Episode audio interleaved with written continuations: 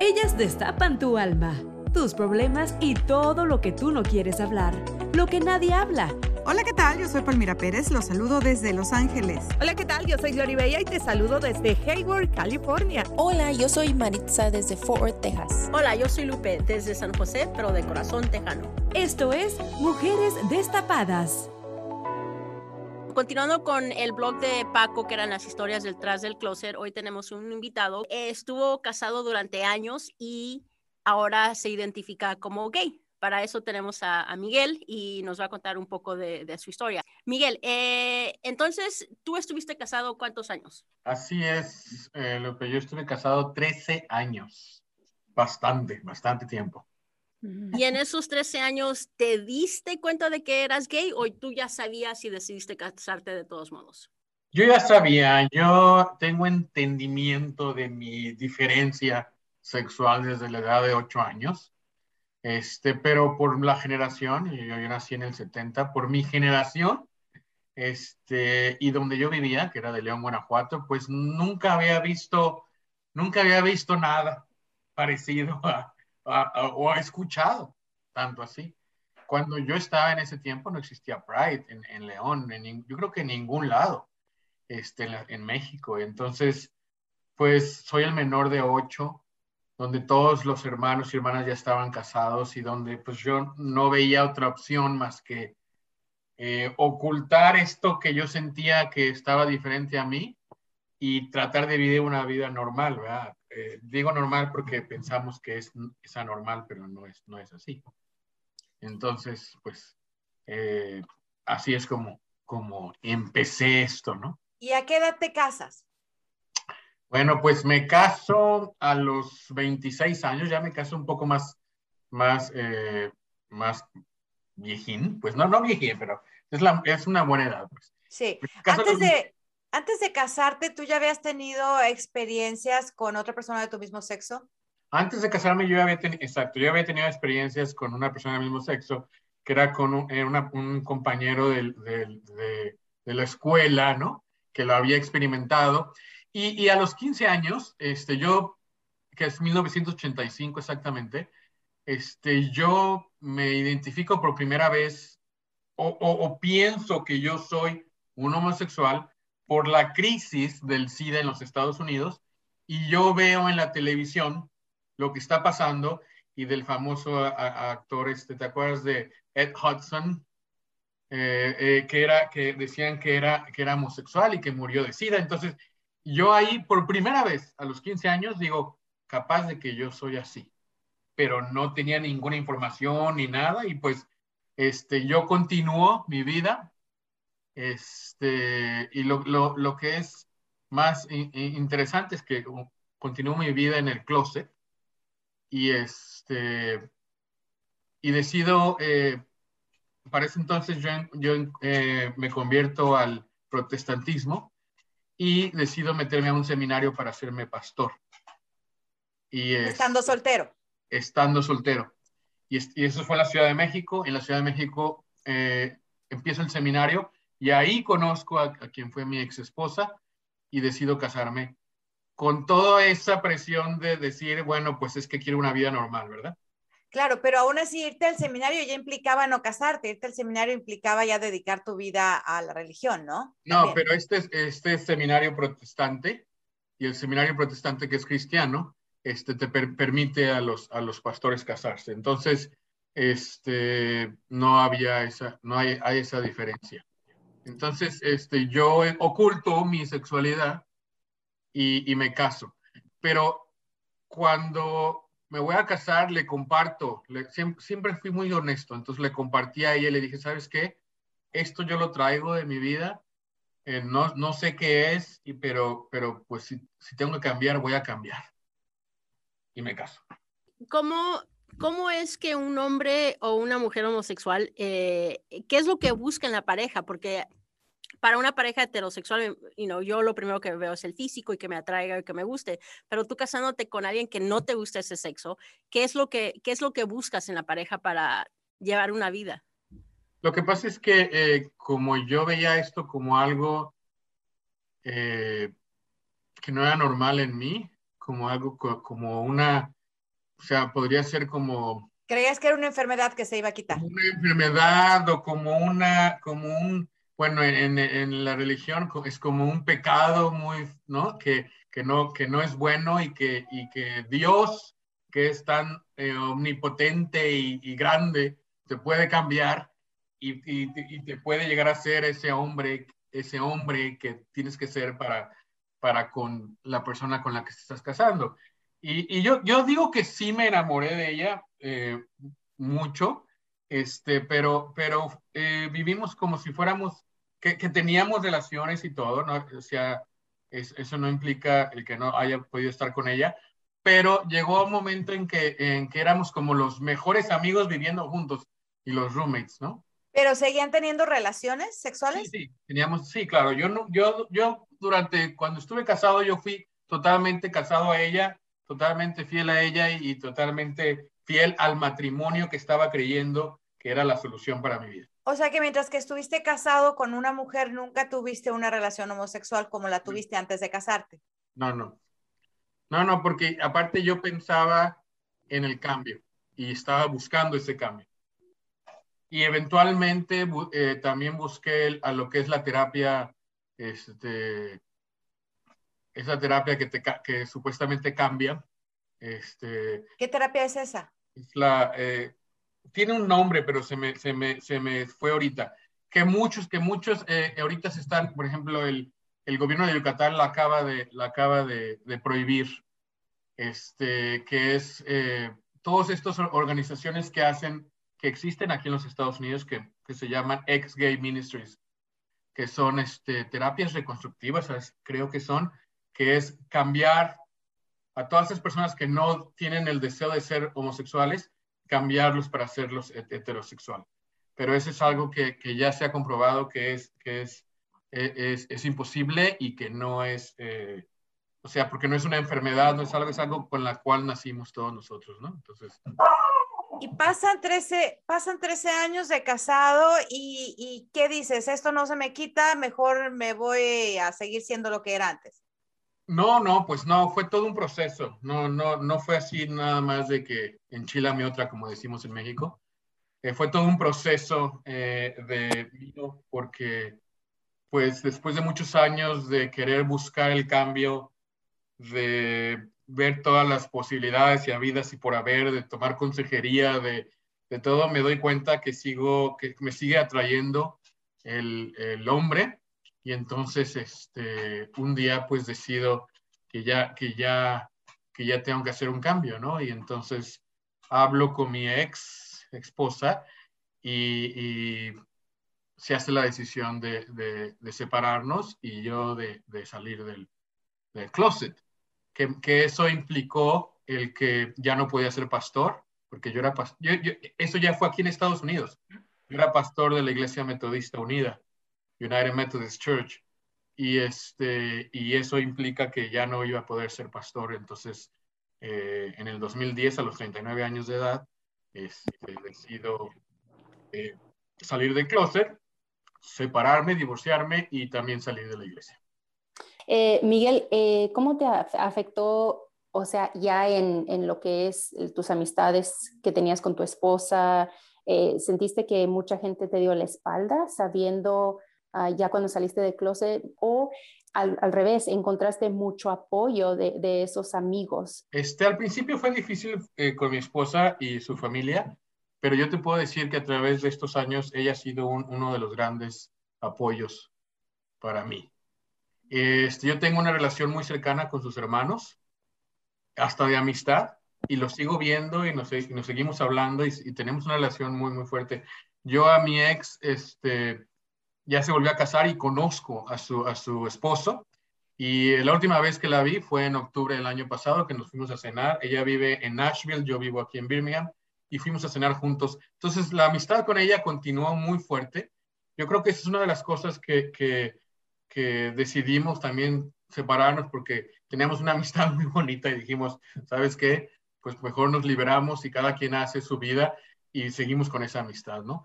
Este, en cuestión de, mis amigos o de mi familia, mi familia es muy, abierta. mi familia en, personal, mis, hermanos, todos, y ellos han sido un apoyo también muy, muy grande. No he tenido ningún problema, mis amigos igual. Los únicos, ha habido, hubo gente de, la iglesia que, que sí este, me dio la espalda y que para ellos sigo viviendo, yo sigo viviendo en pecado. Este, pero hubo otros, eh, también dentro de la iglesia, que no, que, que me aceptaron muy bien y con ellos continué la amistad. Yo siento que como, como hombre latino, gay, mi salida del closet fue mucho, muy fácil.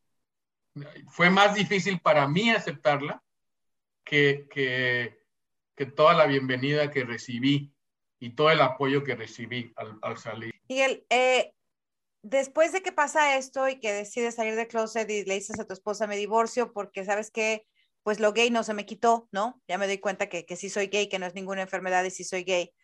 Eh, ¿Has conocido otra gente que había estado en tus mismas circunstancias? Pues fíjate que, que, que conozco muchas personas que, que, están casados y que siguen en el closet, ¿no? Y que les cuesta mucho trabajo salir. Este, y sobre todo, ¿no? Y no digo que sobre todo de todas las edades Claro. Yo creo que, yo, yo creo que todavía siendo, sigue siendo, a pesar de, de, todos los cambios que ha habido, a pesar de que ahora en México, por ejemplo, se celebra el Pride por todos lados y que ha habido muchos cambios y muchos eh, eh, estados que están haciendo cambios, a pesar de que aquí en Estados, Estados Unidos también, ¿no? Estamos viendo muchísimos cambios, muchísimas cosas. Este, el, eh, hay mucha gente que todavía sigue en el, en el closet y mucha gente casada siguen en el closet. ¿Tuviste hijos?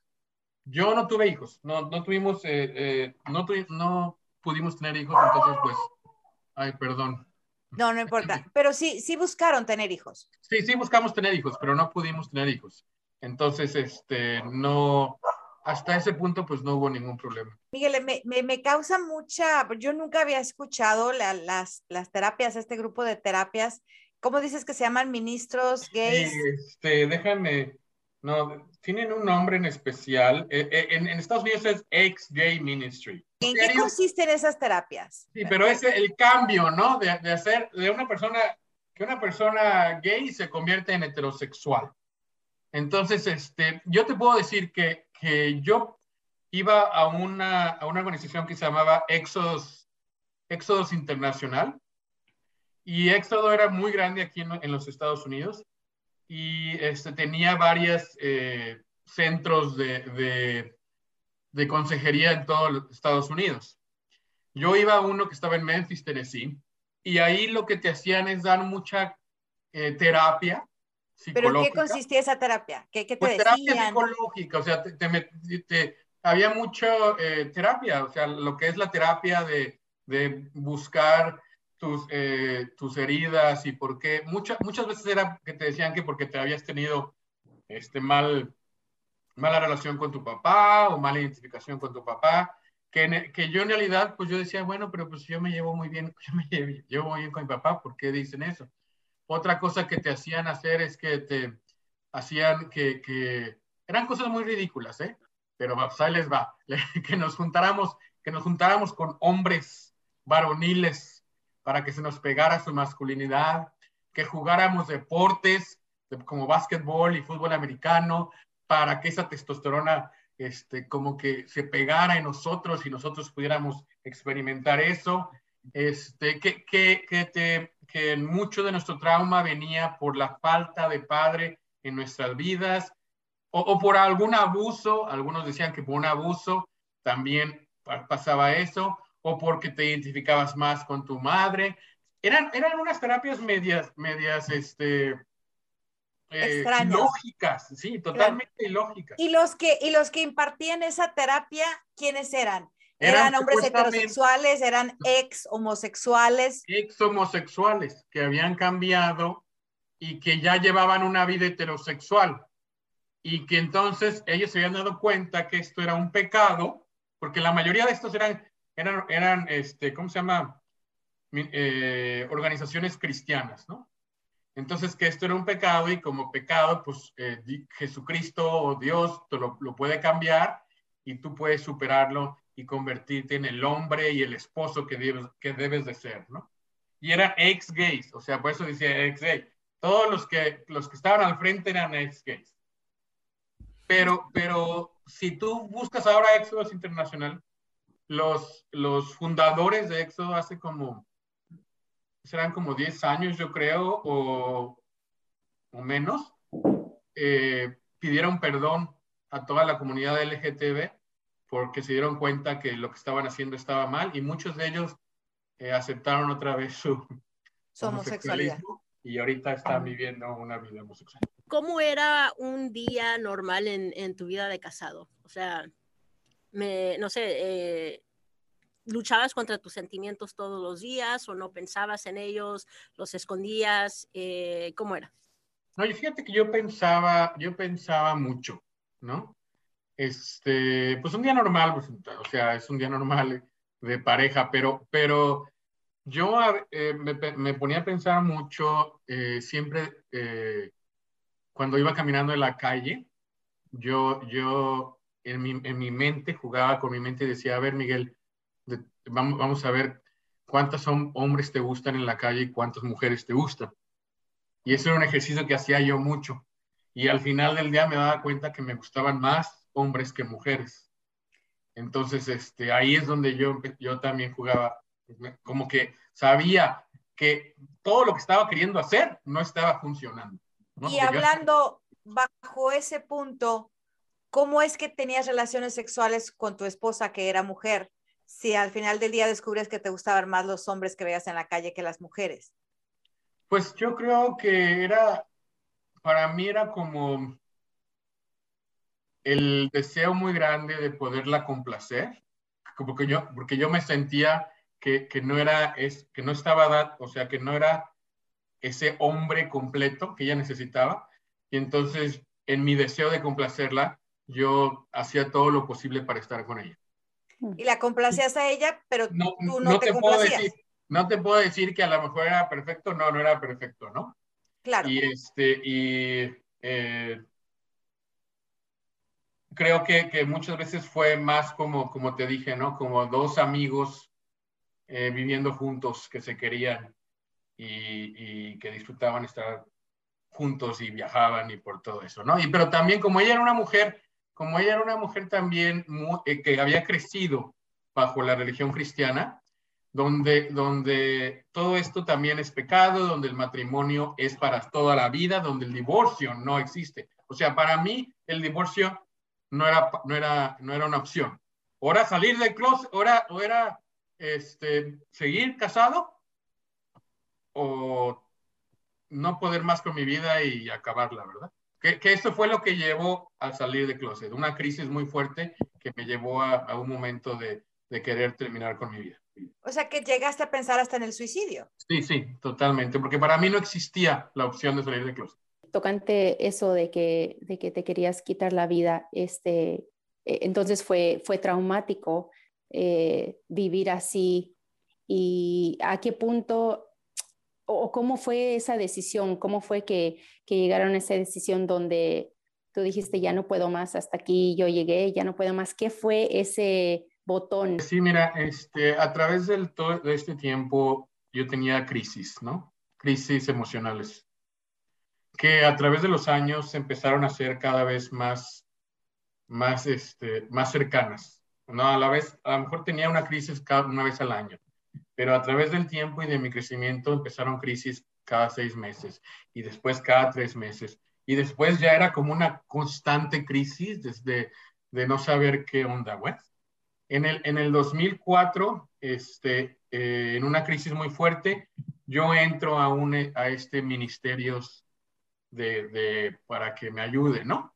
Para cambiar y estoy en terapia por dos años, lo cual que también ella como esposa iba también a la terapia. Y al término de esos dos años, cuando ella va a una terapia, llega conmigo con mucho, con mucho dolor, con mucho odio. Y entonces me dice, sabes que no puedo vivir contigo en este momento y nos separamos por tres meses. En esos tres meses llegó una amiga, pastor, que ahorita es pastora de una iglesia metodista, llegó una amiga y me dijo, Miguel, este, debes de salir del closet. Ella como que, eh, no, yo no le había dicho a mucha gente, pero ella como que supo. Y entonces llegó a hablar conmigo y me dijo, yo, yo sé lo que estás pasando y tienes que salir del closet. Y ella me cuenta su historia. Ella estaba casada también. Ahí es cuando, e, esta es la otra historia que yo sabía. Ella estaba casada y, su, su, ex esposo este, salió del closet y, se volvió a casar, pero tienen hijos en común. Entonces ahora es toda una familia completa. O sea, ahora el esposo ya, ya consiguió, el ex esposo ya tiene pareja y todos se reúnen como familia, los nuevos hijos son el... es toda una familia mixta, muy bonita. Entonces ella me dijo, ¿sabes qué, Miguel? Sal del closet, no solamente por ti, sino por ella.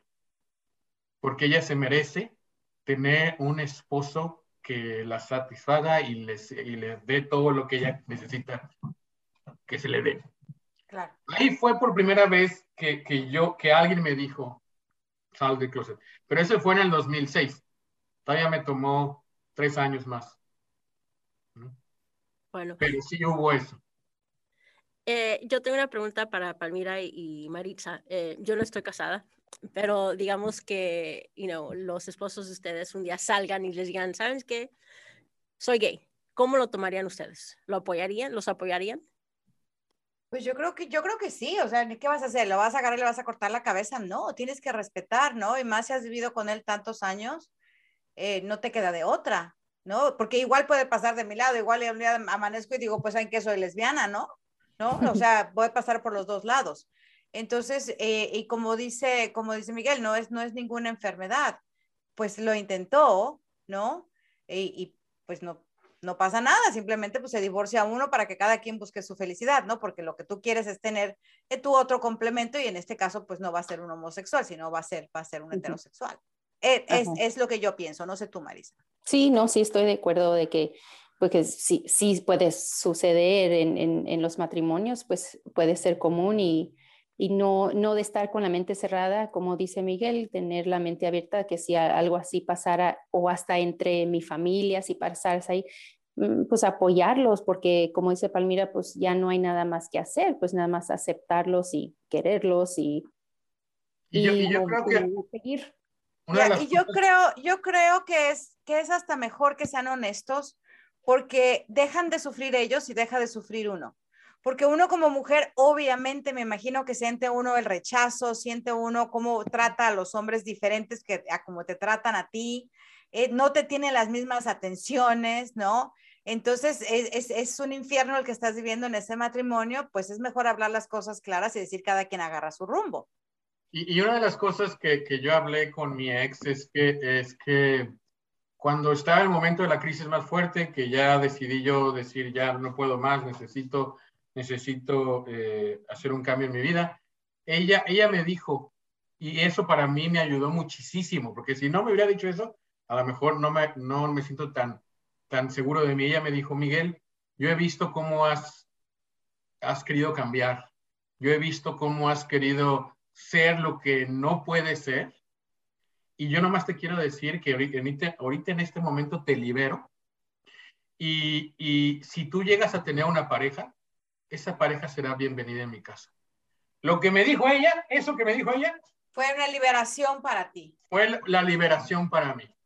Y, no te digo que fue fácil, ¿verdad? Porque el camino de, redescubrirme ya como, como eh, openly gay, abiertamente gay, pues ha sido todo un camino, ¿no? no ha, sido todo un proceso y todo este, eh, en todos estos años. Pero fue el comienzo de una liberación que no me arrepiento y que, y que en cierta forma pues fue parte de mi historia y es, es la, la, la, tengo como una historia y tengo muy buenos amigos con ellos que se han quedado, con mi ex y con sus, sus hermanos, que mira, este, uno de sus hermanos vive en la Ciudad de México, Hace, en el 2018 fui yo a la Ciudad de México con mi madre y un sobrino y el hermano de, de mi ex nos invitó a los tres a cenar y él pagó. Entonces, hasta a ese, a ese nivel de, personajes son esta familia que, que yo me siento muy eh, honrado y muy bendecido por tener este tipo de,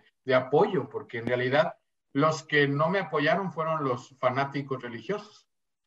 ¿Crees que este punto deba de cambiar algo en la religión para aceptar a las personas homosexuales o ya se están liberando más?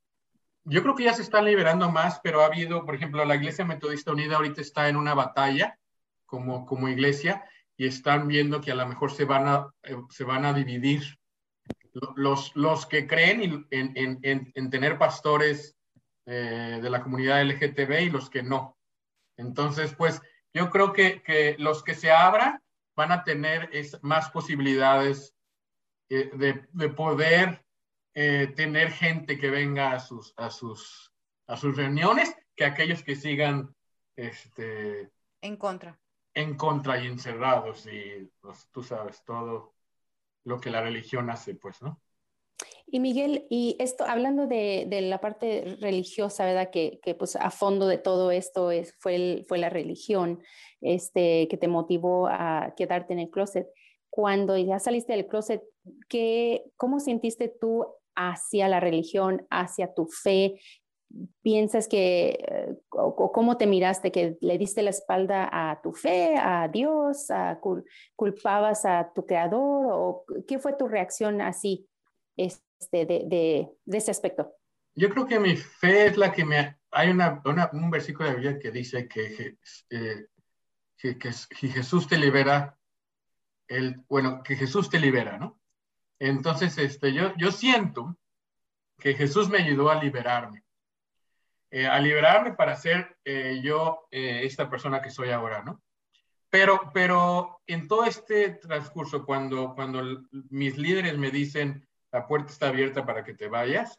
Este, sobre todo la, la, reacción de este liderazgo fue que me marca a mí mucho y me hace, y me hace decir, o sea, esto, esto de la religión institucional es, es algo que yo no creo y, y, la mera verdad, ¿cómo puede ser que, que eso que ellos eh, practican del amor incondicional ahora resulta que siempre no?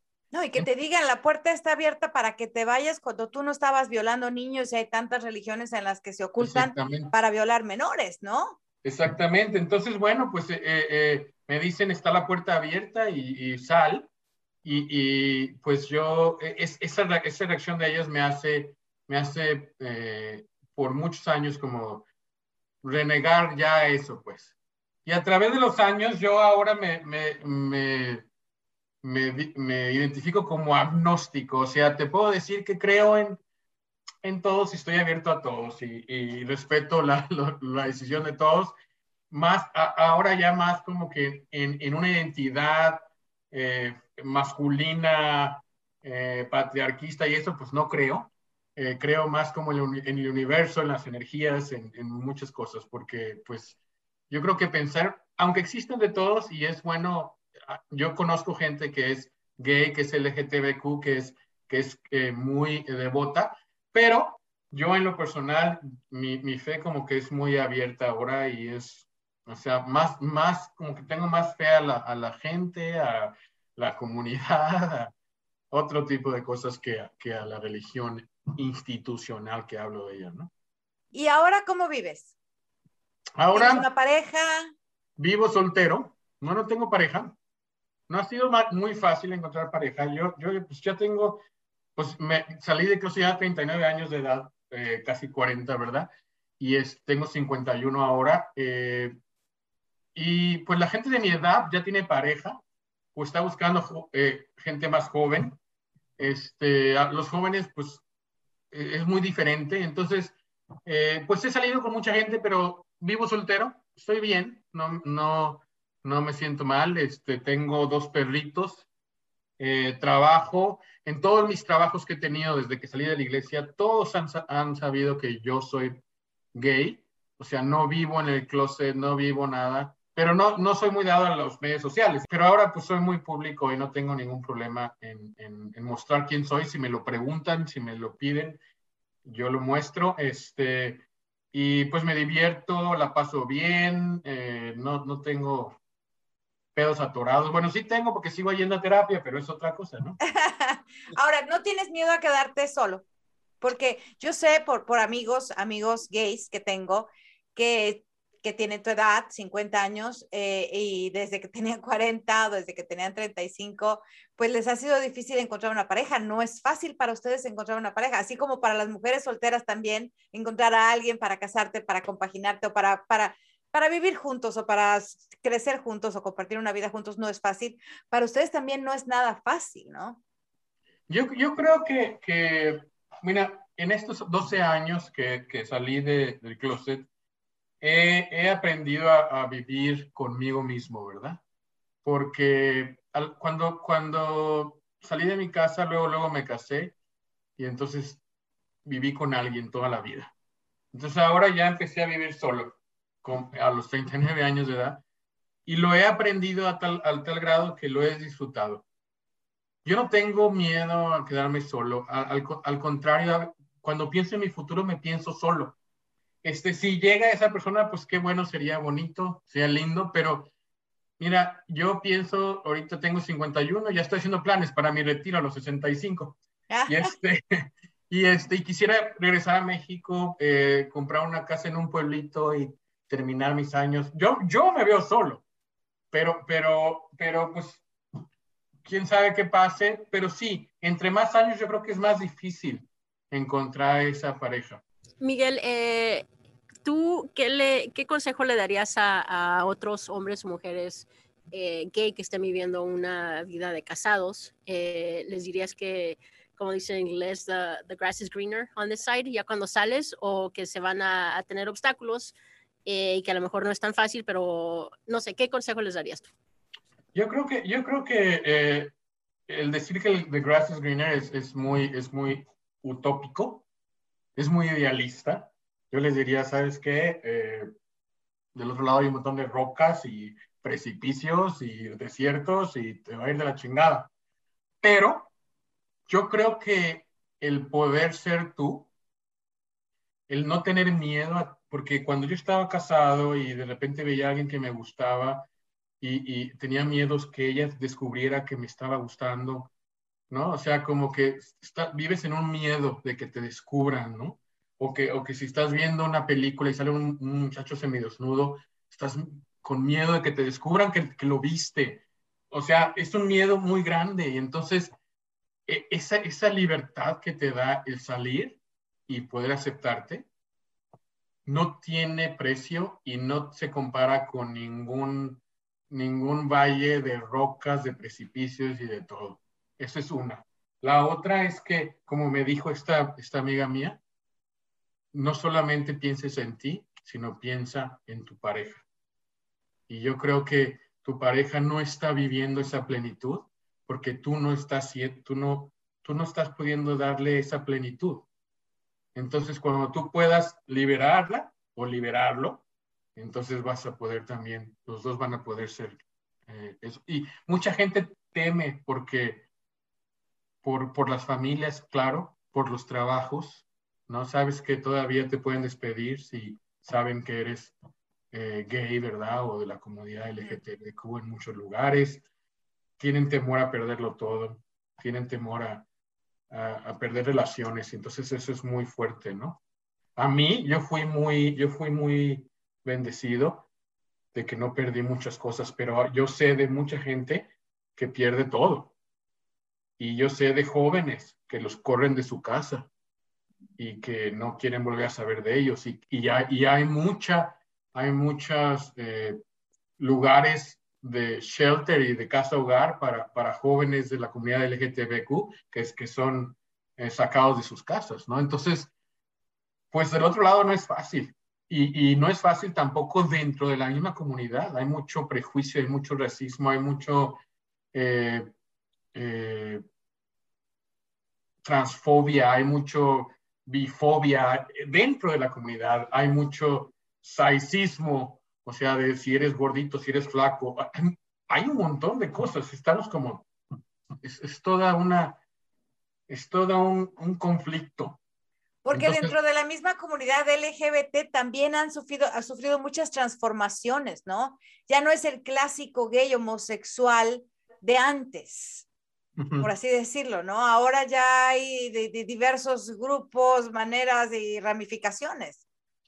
Y, es todo un aprendizaje, ¿no? Un aprendizaje que a veces eh, a, los, a, los, a, las generaciones más viejas les cuesta trabajo, ¿no? saber que, ah, ya no, ya no nomás somos lesbianos y gays, ahora son, son todos este tipo de identidades, ¿no? ¿Por qué? Entonces, este, es todo un cambio y es todo un proceso, ¿no? Y yo veo ahora las nuevas generaciones y digo, wow, o sea, que, o sea, veo a, a los chavitos, ¿no? De 14, 15 años ya totalmente afuera y totalmente viviendo una vida este, diferente, a los papás apoyando a sus, a sus hijos, ¿no? O a sus hijas. Y yo digo, wow, o sea, ¿hasta dónde hemos llegado? Todavía falta mucho, todavía falta mucho, pero yo creo que se ha avanzado muchísimo. Bueno, pues gracias Miguel por tus consejos eh, a las personas que todavía siguen en el closet o incluso que estén casados y que no, no sepan o no tengan idea de cómo, cómo salir. Muchas gracias. Pues gracias por su tiempo, fue muy interesante y espero que pues les sirva a algunas personas, ¿no? Y que, y que no sean tan recios con, con, este, con este, con las personas que están pasando por este, por este cambio, porque no es fácil. Gracias, Miguel. Ha sido un podcast de, mucho aprendizaje para nosotros. Muchas pues gracias. gracias por invitarme. gracias. Escúchanos en Apple, Spotify, Google o tu plataforma favorita.